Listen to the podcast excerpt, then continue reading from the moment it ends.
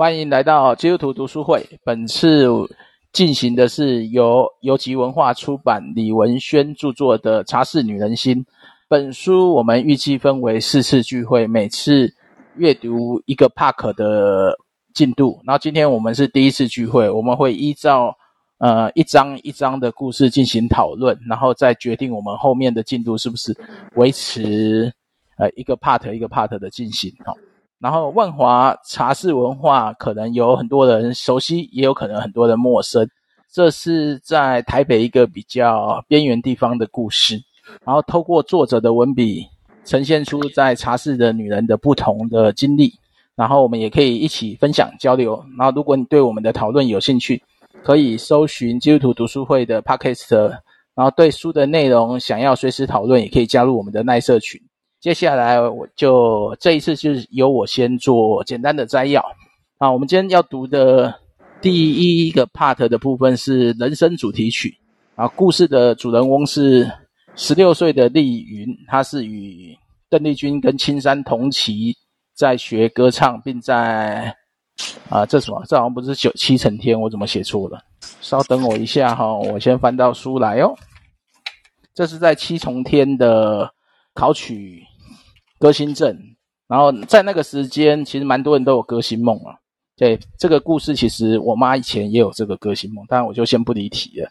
然后丽云的父亲善于维修机器，然后家里同时经营樟脑工厂，但是因为被倒债三十万，那以那时候的三十万是一个天价，所以他母亲就是种菜贴补家用。然后家里有十个小孩，他排行老幺。然后他有语言天分，英文成绩也好，也参加过。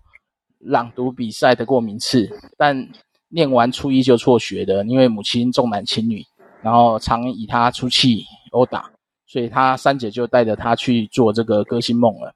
然后只是歌星梦到了新竹之后，他的命运就报销了，因为他在一次休假等驻唱歌星的时候，被歌厅的股东强暴，然后被软禁在旅社，直到他经纪人和他父亲把他救出来，但不幸的是怀孕。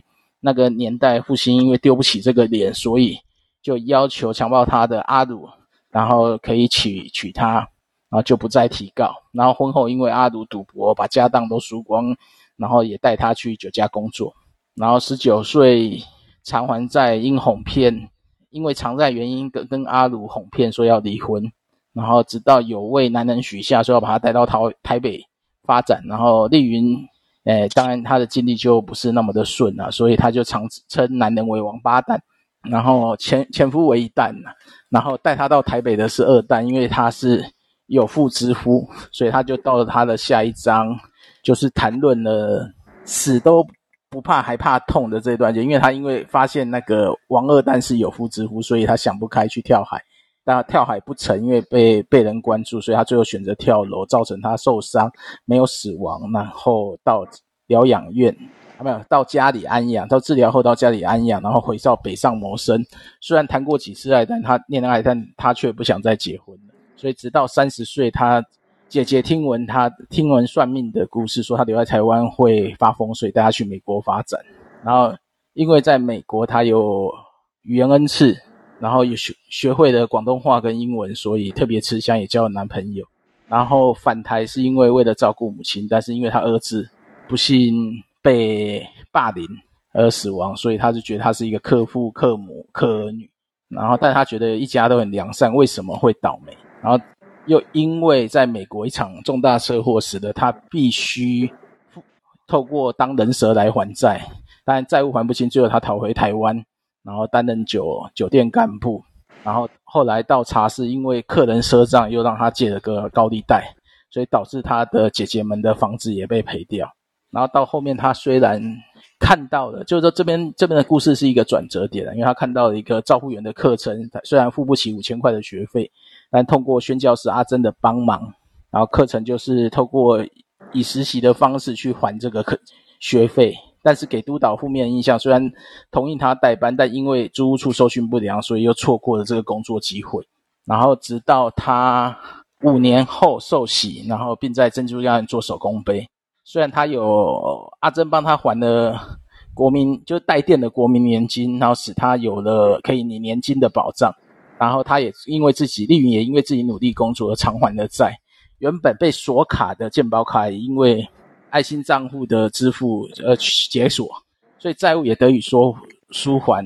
经历了父亲父天父的爱，而他最爱唱的歌，也就是诗篇二十三篇。所以这是这一本书呃第一章大概提的一个故事。所以在这边有没有人有什么想法或特别的呃印象可以回应的？提摩太，你有什么想法吗？啊，这边呢？嗯，呃，这一段这一段我觉得蛮蛮蛮有意思的是说他。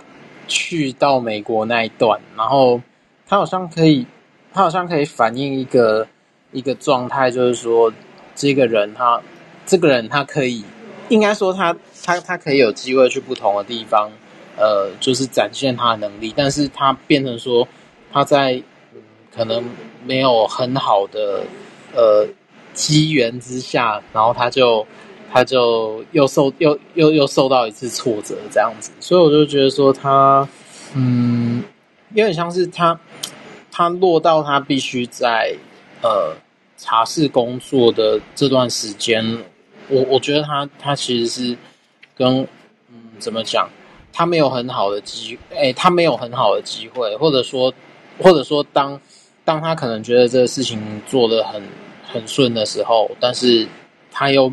不得不面对一些突然之间找上他的一些一些一些事情，这样子，所以我我觉得这有时候看一看就就觉得说这个故事蛮就蛮困难的这样子，大概就是这样。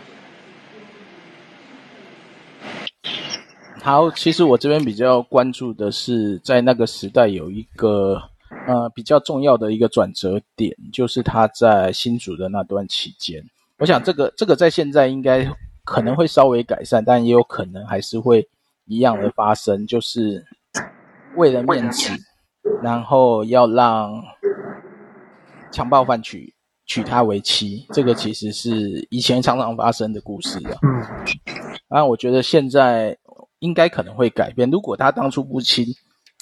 呃，就以前你就会觉得女生被糟蹋就是不干净的嘛，但我觉得现在应该可以改善许多，而且有些这种不应该进入婚姻的，其实不要进，因为进入以后不止不止对当事人不好，对未来的小孩也不好。所以我觉得这个如果这个时间点他的父亲做不同的选择，也许就不会有后面的这些问题发生。嗯。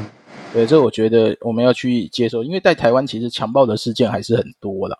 我印象那个后来统计的比例数字，其实比我们想象中还高。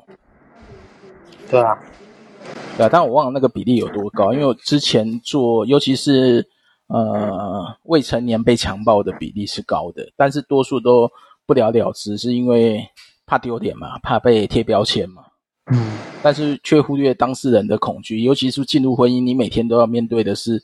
另一个恐惧的对象，嗯，对，这样子蛮辛苦。好，这边还有没有人要补充？Rocky 有没有什么看见吗？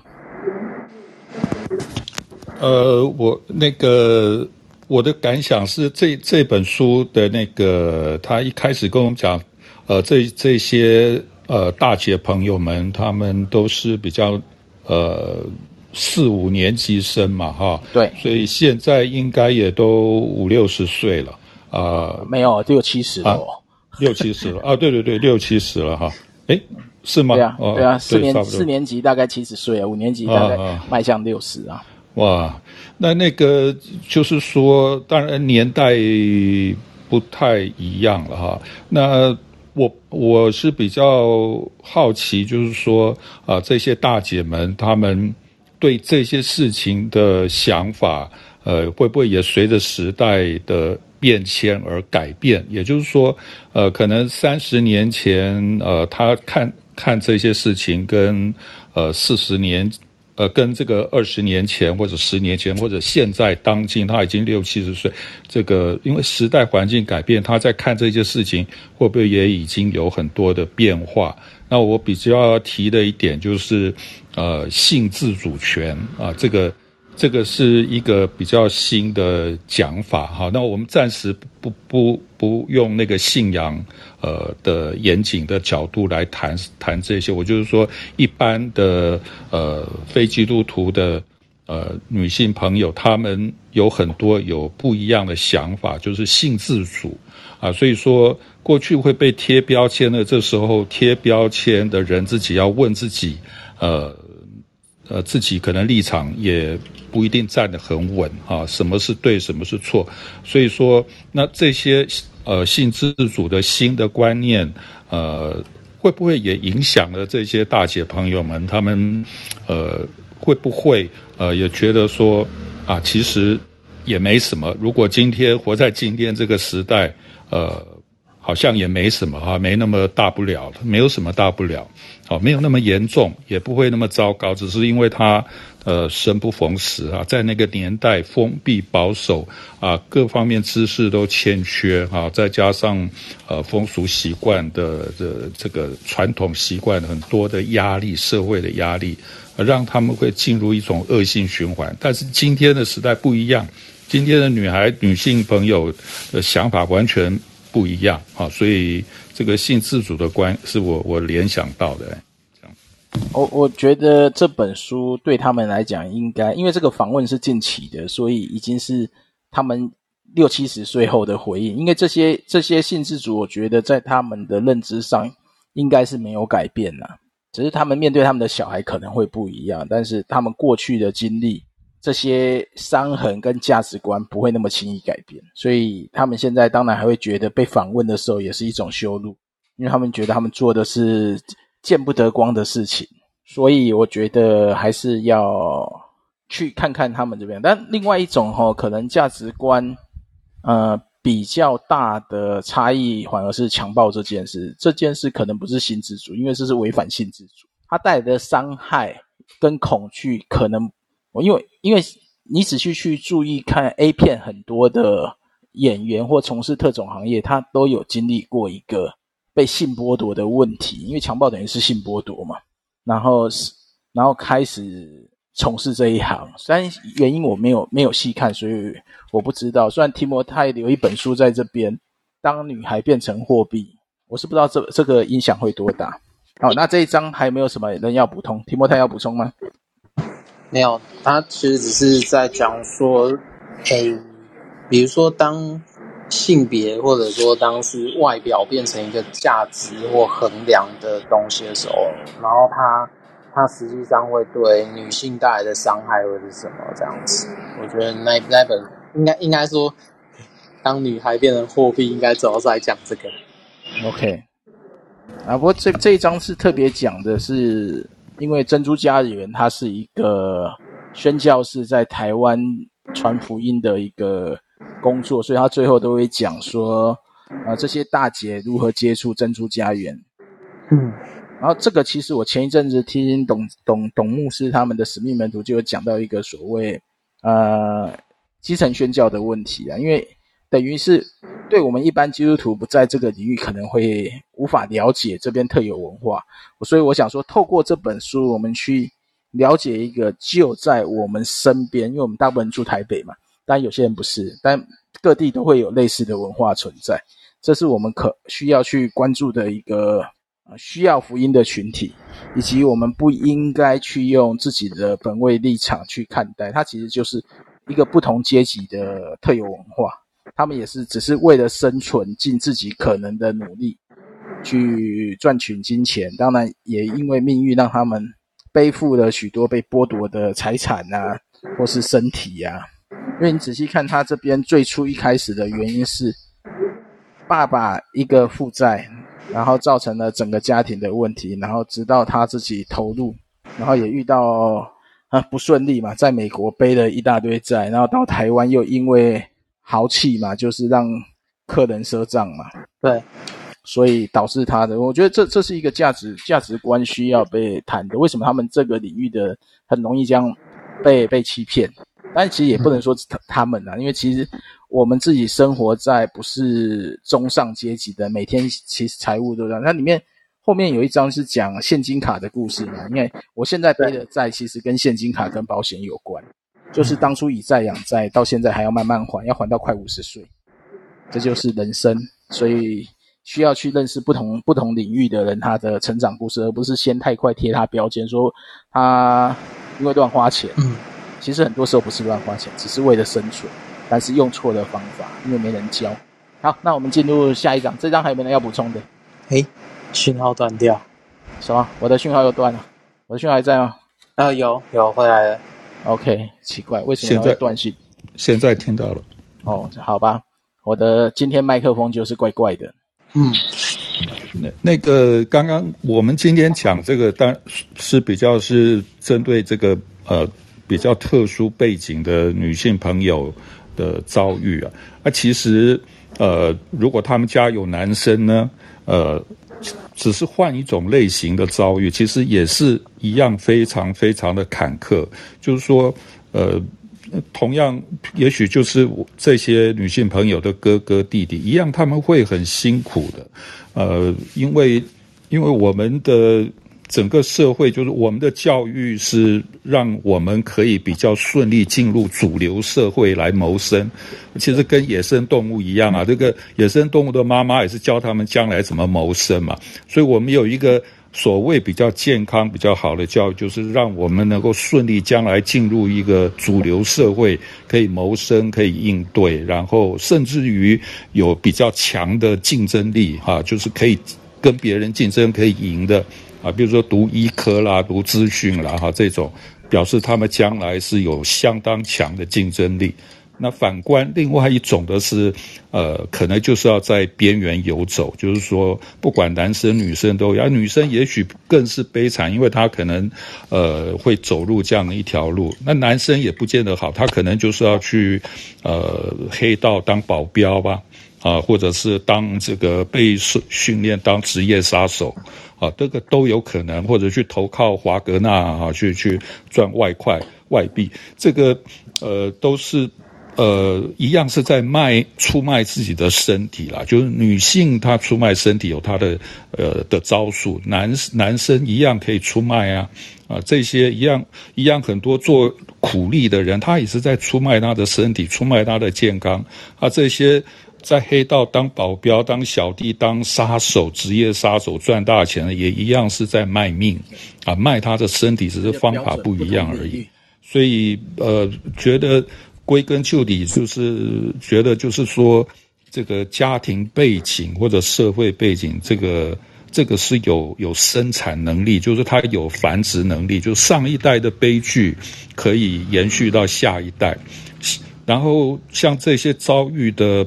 的女性朋友，如果她生了孩子，除非上帝特别怜悯，不然她生了孩子以后啊，像我们今天第一章讲她，比如说强强暴以后生了孩子，这个孩子以后怎么长？那还要嫁给这个呃犯罪人哈、犯案的人，那那这个小孩以后怎么带？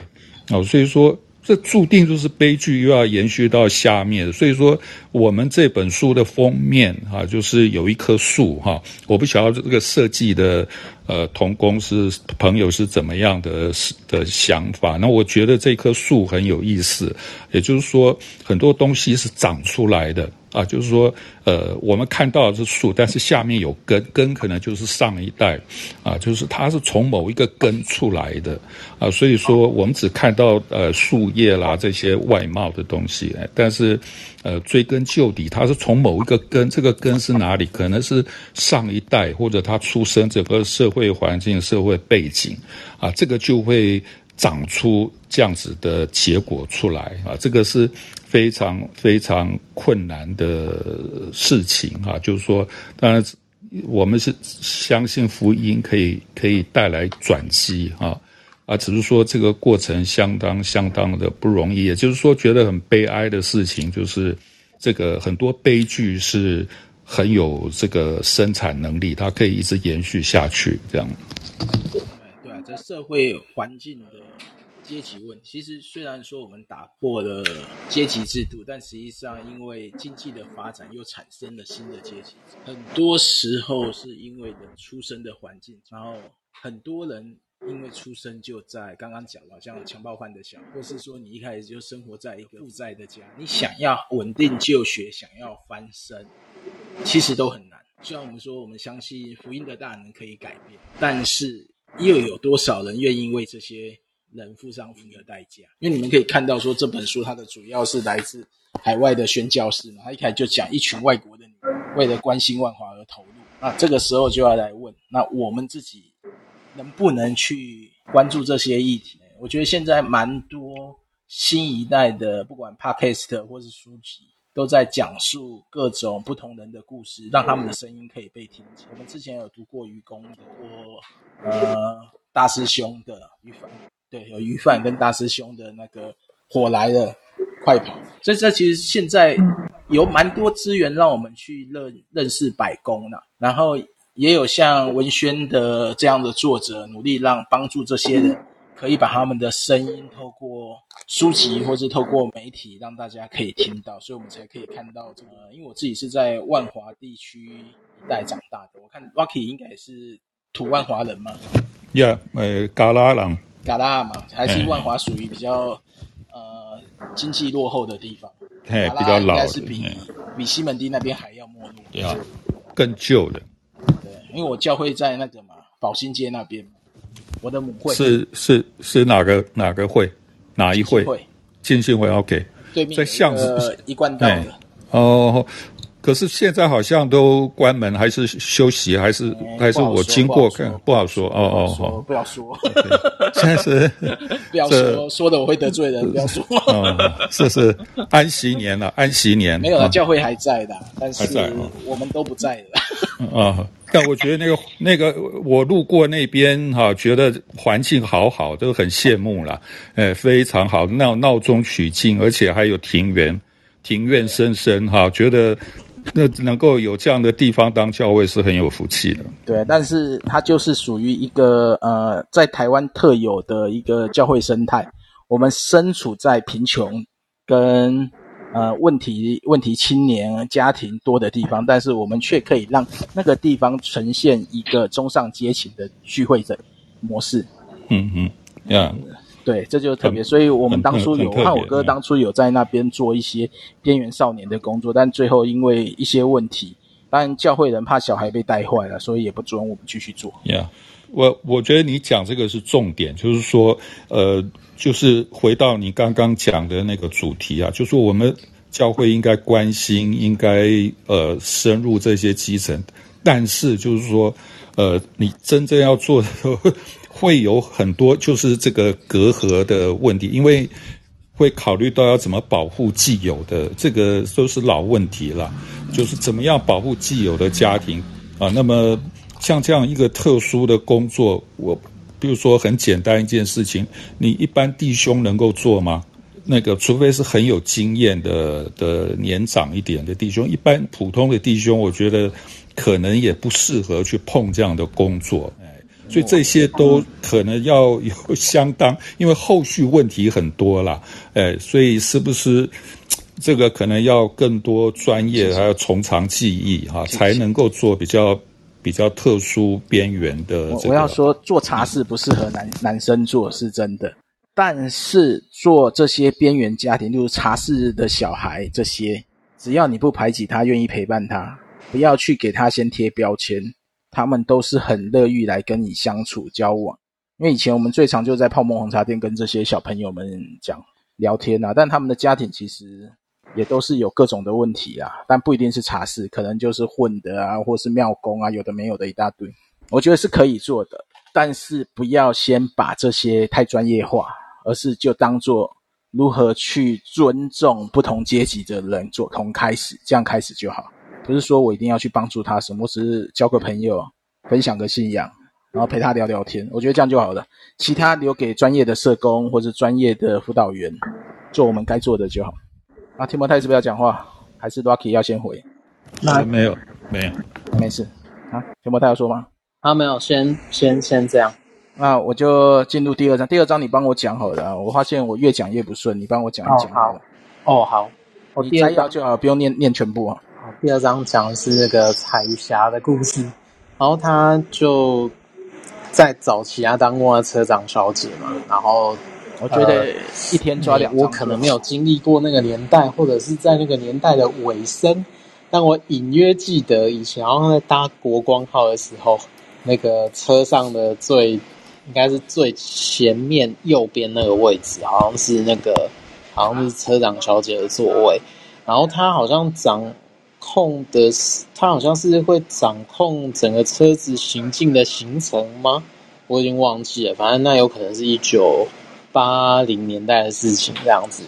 然后还是九零也有，我我已经我已经没有太多印象这样。好，那那个那他其实是对自己的职业有有有坚持的。然后呢，可是他他就碰到了一个状况，就是呃，我看一下哦，哦，对，因为他那个年代嘛，就是在呃，就朋有的时候是相亲，有的时候是朋友介绍的婚姻，然后都没有很。都没有很顺利，但是，但是，好像碰到一个男方提亲吧，然后他爸爸就答应，然后就进入婚姻。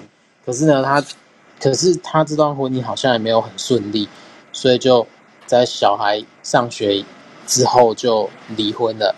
然后，然后他就先进入茶室当清洁工，然后他就关他在当清洁工的过程里面，他其实就就会。透透过这些过程去呈现那个茶室的文化，这样子，就比如说，老板是黑白两道通吃啊，然后还是就是说那些呃早期的呃陪喝的这这些人，他们都算是有执照的这样子，然后他呃就是说他中间会累积一些潜规则啊，然后在这个状况下就是呃。茶室，他也可能也累积了一些状况，就是说，呃呃，女女性她在这过程当中好像可以找到另外一种生存空间，就是像呃，比如说呃，厨房啊，或者是类似像呃，类似像少爷这种，就是说有点像是他会在呃门口，或者说在附近，然后他就去服务这整个房间，但是他不会是像呃。不会是像里面的陪侍者，他需要做一些比较呃不同的服务这样子，但他他就等于这中间有点像是传传达者这样。那当然，他里面也介绍说，他里面也就讲说，当这个就是彩霞，呃，他碰到那个，比如说他他也在他的那个生涯当中，他也也经历过像中国或者是东南亚的。女性她进到这个行业的时候，然后她会开始有一些像是近亲的关系，或者认识的很多同乡的，然后她会变成说在茶室，她就慢慢改变这个茶室的茶室的生态这样子。但是呃，她在她在进到这个行业里面的时候，她也就是说他在当，他好像不是一般的就是在茶室里面工作，他其实就是在。茶室里面是我记得他的故事是担任那个清洁工，然后他在那个清洁的工作的过程当中，他其实也看到很多就是在里面工作女性，还有来这里消费客人的那个故事。然后他好像里面有一句话我印象蛮深刻，他就说：“这些男这些男男性都都都是就很讨厌这样子。”那。但是他也会觉得说，他们也都很可怜这样。那当中就可能会有些状况是，有的客人他宁愿在这过程当中他去包养女性，然后但是他却呃，就是对他的呃，比如说结婚的太太非常的苛刻这样。然后呃，甚至他有看过一个状况是，诶，当茶室应该是茶室吧，他有一些装修工程的时候。然后那些师傅的钱有时候被扣住，然后变成说，呃，那个师傅可以在茶茶室，就是有点像喝酒消费来抵扣这些工钱这样。然后当然他有看到一些状况是很糟糕的，就是说有男性他逼迫，就是就有有有女性是被他的先生逼迫来茶室上班，然后在那过程当中是有经历过一些家暴这样子的。那。诶，最后因为他这这又回到那个珍珠家园，怎么接触到这个人的故事嘛？然后呃，就是说彩霞这个长辈，他是因为就是国中老师，他是基督徒，然后他对这个信仰有一些好的印象，然后可是呢，他又看见福音卡上的这种妇女中心，然后他就被吸引到那个地方去了。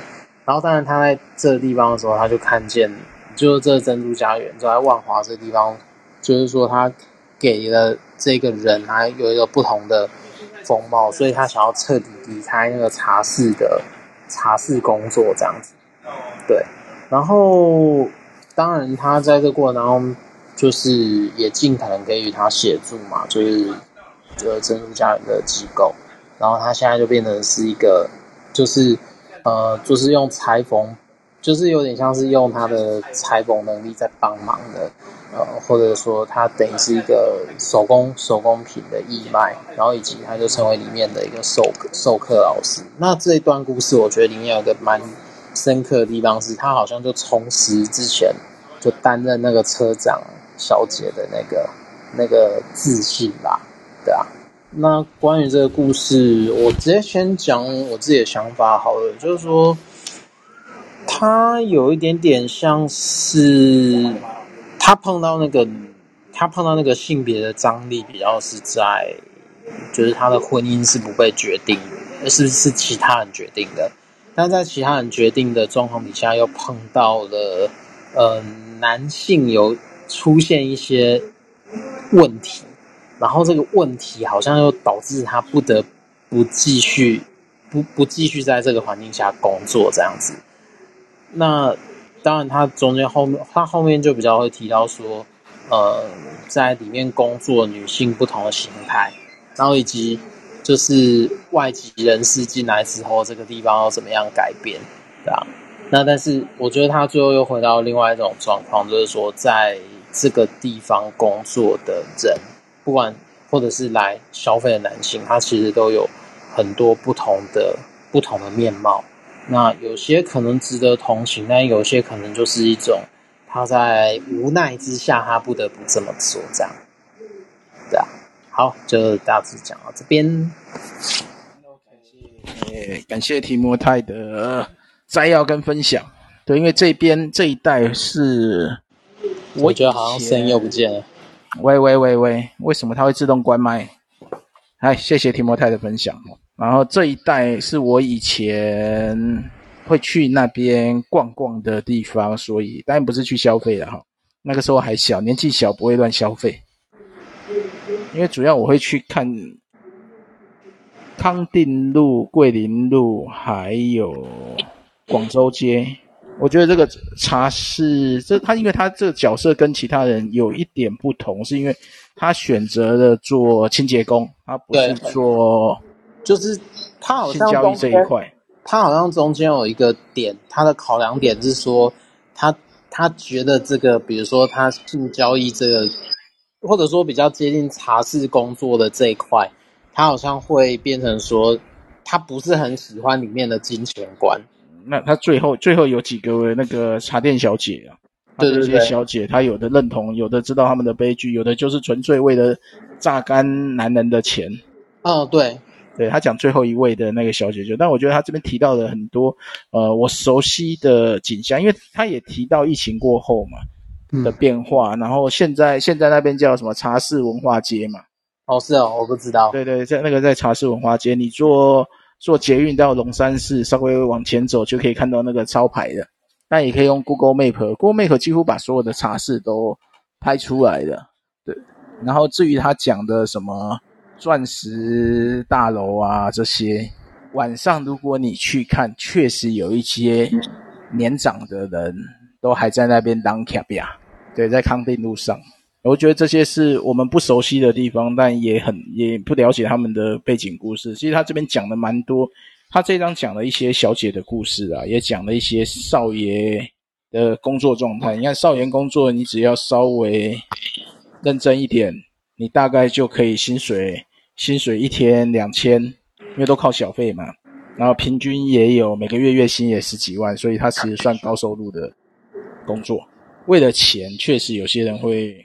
会去选择，但有时候是像一些小姐是因为家庭问题，甚至甚至里面有提到一个小姐是被逼来的嘛，他就讲一个三十岁的小姐嘛，被先生逼来嘛，因为这个这边其实是会让我有一个比较大的一个呃，说是疑问也好，说是呃有点感慨也好，就是我确实认识不少的女生为了男生而牺牲自己，但是这样做真的值得吗？难道不能有别的选项吗？是否我们一定要维持这样不健康的婚姻呢？当然，在教会团体来讲是那个嘛，劝和不劝离嘛。但是我个人立场，我会觉得该离的就让他离，不要去维持一个不恰当的婚姻，因为这样子对双方都不好。反而如何把自己顾得好，然后照顾好下一代，会是一个比较好的选择。因为其实蛮多的女生确实是为了男生去卖身的，包含到现在都还是一样。但后面有几个故事讲得更明显嘛，就是有一个应该是第四章的故事，是不是？就是为了养一个小比他小的，然后给他钱，然后至至于分手后有点空虚。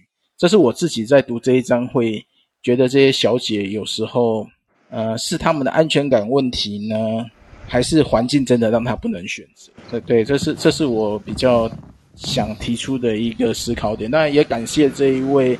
呃，清洁工把里面的茶室的各种制度啊，当然这个它里面讲的说说会在门口共同请一个阿伯啊，确实是如此啊。在疫情前，应该说在我高职的时候，那时候去那边走走的时候，街头都会有几个阿伯在那边聊天，然后，诶，当然也常常会喊，当然不是有茶室会有这个，连那个电玩街那些都是一样的，他就会直接喊警察来呀，然后，然后大家就马上。一级警戒，然后当然里面就会有一些通缉犯，有一些什么该躲的人，他们就会从后门躲掉。当然电玩也是一样。呃，这个这个文化我还看过。有啊，摊现在摊贩也会这样啊。嗯，对啦，摊贩是另另另外一回事啊。推推着车的那那那一些。那所以在这这一章我会思考的是这些。当然，它里面提到一个我没有注意关注到的地方，就是东中国跟南南洋籍。东南亚籍啊，进来进来进驻后改变的文化，因为你会发现他有一些的做法，因为我不确我自己没经历，所以我只能看书上写的，就是说他们会强制推销嘛，但就会有的男的要收单还是不收嘛，所以里面就会讲彩霞就讲了嘛，就有的付了钱没人赔，还傻傻的住在那嘛，然后更恐怖的就是他们讲的伊拉克这件事嘛，如果你有去走过，大概就会知道他们怎么去拉人。就是围围上去，稍微年纪大的比较久。那时候年纪小，那么就当我当当我是小朋友，也走过去也不会有人理我的。啊，他要讲，他讲这个那个，就是黑熊，你讲你那个那个年代，因为他们还没来嘛，就是说还没有开放，最早的时候还没来，还没哎。但是我觉得这是很自然的生态，就是说外来的劳工啊，如果这也算是一种劳工，那他们会。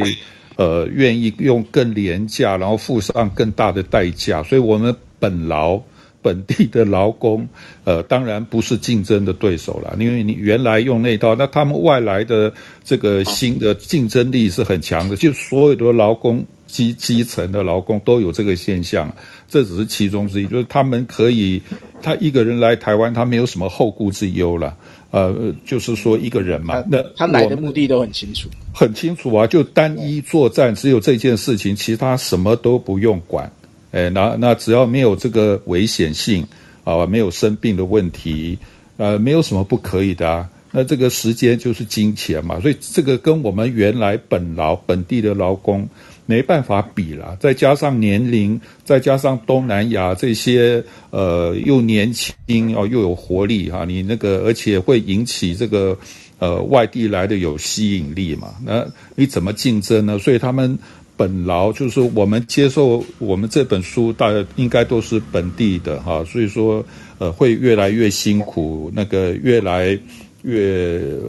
会越来越往那个卡比亚那边被被逼到那边去了。以以年龄来讲，他们确实也越来越没竞争力。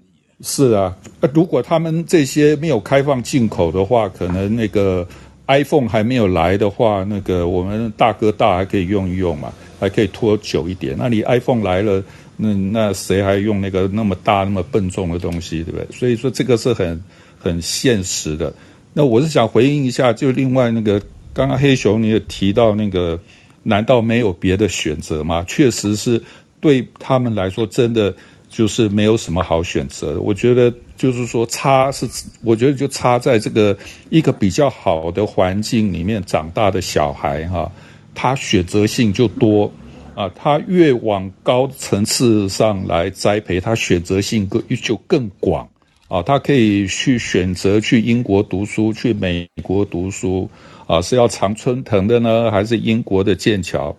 他有很多选择性，他要学音乐、学跳舞都可以啊，那。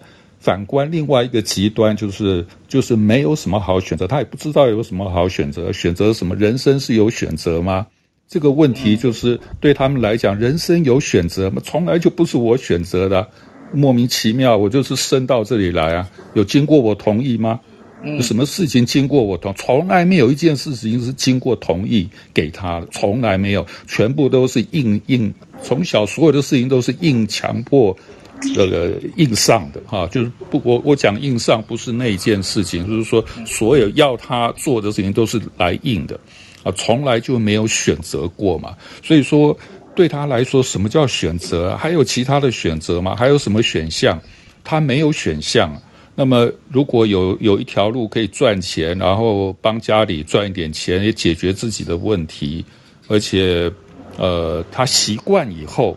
就是说，我们这本书不太讲一些很负面的东西啊，还是尽量讲正面。但是有一些很负面的，就是说，你一旦进去以后，用这个方法也会习惯啊，也觉得蛮好的啊。Why not？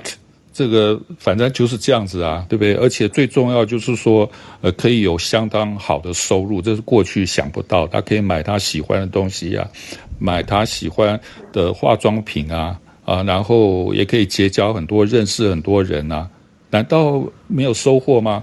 啊，这条路也是有收获，只是说，就是他他觉得选了这条路以后，会让他越陷越深。所以他也会失去那个别人、其他人在社会上学习成长的机会、时间，他都错过了。别人比如到到贸易公司去上班，从基层开始也会吃苦啊，也会会被别人看不起啊。但是他如果走过来，慢慢可以学习，可以成长，所以以后他选择性的机会就增加，因为他有了很多专长。有很多的精力，所以他选择的空间选项也增加。那么，如果走他们这条路呢，就是说错过了所有学习的机会，包括职场的机会。他的职场就是做这个，这个是没有办法累积，只会不断消耗青春而已。哎，消耗到最后什么都没有。啊，所以说他也丧失了这个机会，所以他他的选择空间会越来越小，越来越小，小到最后就是不是生病倒下去，不然就是啊走到那个呃卡比亚那边去了，啊，就是说会越来越窄，越来越窄。所以说，那么。那么我们如果追根究底，又是一开始的时候他就没有没有什么好选择，那跟一个好的家庭小孩选择性好多啊，这个就是，然后他选择性多，就又让他更有这个潜力，更有本钱，他他的人生也累累积了更多的资产啊，可以有更好的竞争力，就是很。这个是是一个呃，像是野野生动物哈的一种竞争啊，非常残酷的一个丛林的法则啊，就是说我们的社会就是这有这样的一个层次啊，除非上帝特别的怜悯啊，不然就是在这样一个恶性循环里面。对，所以到底有没有选择很难，真的没什么选择。我只是在想说，那个身边能不能遇到一些善良的人。可以给他一些帮助，也或许他们本身就拒绝这些善良的人，直到他们愿意接受的那一天。像珍珠家园，可能就是在他们身边出现的善良的人，所以他给他一个很好的形容词嘛，他们就像天使一样来拯救我。只是在想，在发发生关键事情的那个点，是不是真的有有资源，或是有人，或是我们身边有人走到这一件。就危险的危机当中的时候，我们能伸手，不要让他走到那个就是错误的循环里。就是我我们看到了他已经在里面了，大部分是这样。就是说，那就没辙了。哎，就是说，我就是说，这个就像希伯来人在埃及当奴隶一样，就是说，如果不是上帝差派摩西去哈，这个排除万难跟这个法老那个恶势力对决哈，那么希伯来人奴隶当久了就会认命了，就是说他们就会教育他的小孩，他出生的小，他们又很会生嘛，啊，生的小孩下一辈长大就是当奴隶啊，你还有什么好选择的？你还要当法老吗？不可能嘛，你就是当奴奴隶的命。啊，所以他受的教育是奴隶奴性的教育，一代教育一代，然后怎么样学习做一个优秀的奴隶、模范奴隶啊？怎么样讨好主人？这个就是他们的学问啊，就是一代一代又当当奴隶，变成奴隶专家啊，最优秀的呃这个奴隶 哎奴隶楷模 啊，你就是呃法老颁他们一个奴隶楷模，发一点奖金哇，他们就很高兴啊，很羡慕。啊，就是这样子，就是说，这个除非有一天摩西呃受差派进到他们当中，说我们还有另外一条路可以去过敬拜上帝的生活。那即便是这样，他们也不一定喜欢走这条路，因为呃这条路很苦，然后埃及有葱有蒜有肉可以吃啊，死还有地方可以埋葬，对不对？那那你到那条新的路要怎么走啊？都是未知了，但是。如果没有摩西去，他们就是世世代代当这个模范优秀的奴隶啊。所以说我 我就觉得这个，我就觉得就是说，很多人生的悲剧哈，就是说会这样世世代代延续下去。那么像我们这些女性朋友，她如果渴望结婚、渴望爱情，没有，她至少会想要生一个孩子，很多会这样想啊。哦，那么如果我们看那个黄春明看海的日子哈，不晓得各位有没有看那个电影？呃，这个陆小芬小姐演的哈、嗯。那不在我的年代。啊、不在，她她是那个 大黄蜂，呃，这个呃女王蜂哈，女王蜂的年代哈，这个轰轰动一时哎。她后来也就是就是想啊，要生一个孩子嘿。但这是小说的给他一个希望了哈，但这个希望是很渺茫，因为你说这样一个人生了孩子，你就带在在里面带他长大，那是不是跟希伯来人在当奴隶一样嘛？你说生生了很多，然后寄望下一代继续当奴隶，挣脱不了啊！除非除非摩西进到他们当中，哎，嗯，天启。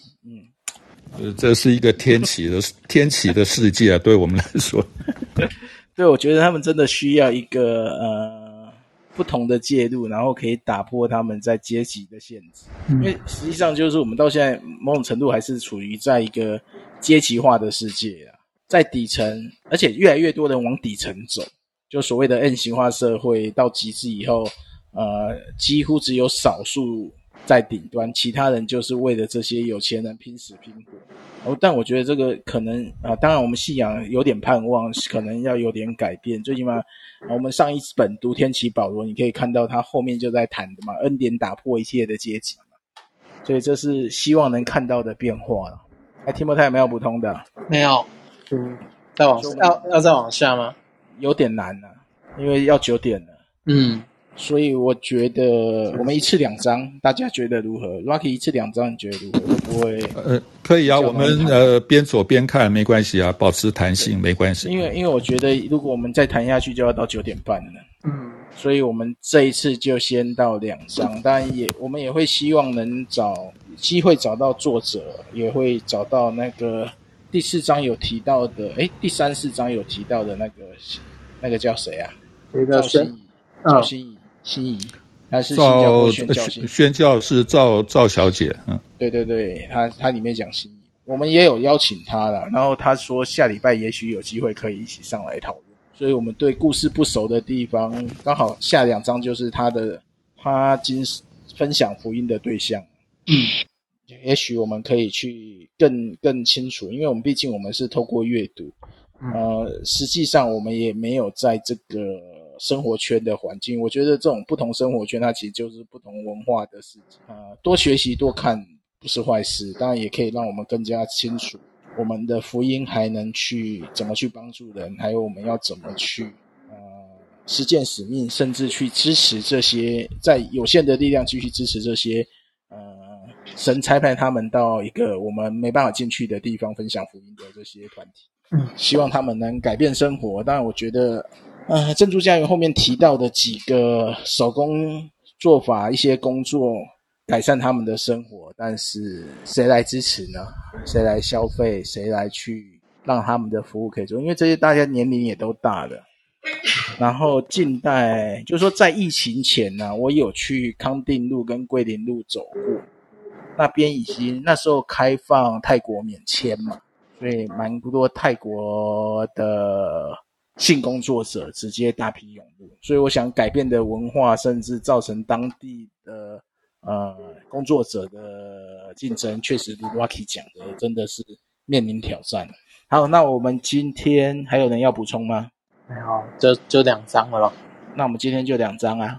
那我们下一次就是，那我这边进度我就不先写第几章，我们就按照次数。如果如果讨论少的话，我们就一次进行三章，所以我们还是准备至少先读完四章嘛，所以下一次至少读三四五六吧。嗯，好。所以我们摘要也会先把五六先稍微简整理起来，但我们摘要我因为我怕这种有点怕爆雷啊。嗯，但我们又不希望大家完全不懂故事就参与讨论。当然能、嗯、能能有读过书是最好的，但没有人读过书，也希望透过书摘先大家知道这个。内容在讲什么，让我们可以更多讨论。那如果下面的人有愿意来分享的，可以现在举手，我们就邀请你来分享，有吗？有人要上来回应吗？有吗？有看到吗？我的电脑看不到，如果你没有看到，就邀起来。没有的话，我们今天就到这边，下次就是先准备到，先阅读到第六章。嗯，好，好，这样没问题吧？好，没有问题。好，那就谢谢大家的参与，然后。下次就下礼拜，然后我可能因为延后的话，我十月有一天有一周要去参加发布会的聚会，所以要暂停。十月第一周，嗯、所以会跳过一周。好，然后，然后对，如果你有听 Podcast 的人，麻烦我们那个老原则给我们一星评价，就是给我们最好的肯定的，因为我们不想被拉到上榜榜上推荐去，我们想要低调的慢慢进行讨论。就是这样，谢谢大家，我们下次再见。谢谢，谢谢，晚安，晚安，好，晚安。